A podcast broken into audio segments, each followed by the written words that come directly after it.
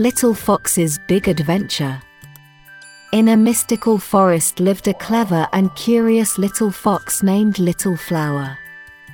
Little Flower had large eyes with alternating black and white colors and a soft brown fur.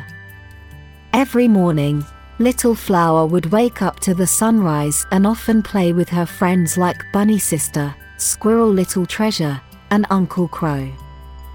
One day, Little Flower woke up to discover a mysterious treasure legend in the forest. Rumor had it that deep within the woods was a treasure that could grant anyone's wish.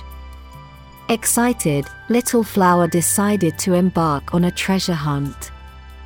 She bid farewell to her friends and set off on her adventure.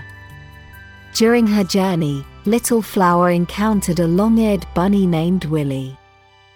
Willie was a kind and friendly rabbit who decided to help Little Flower in her quest.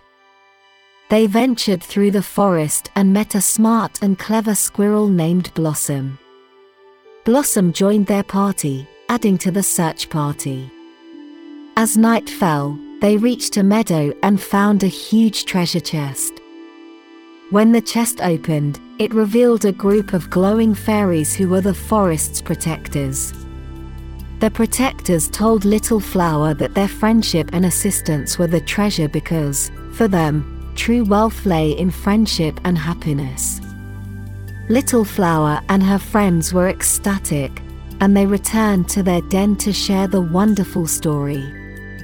From that day on, they cherished each other's friendships even more, living each day filled with laughter and warmth.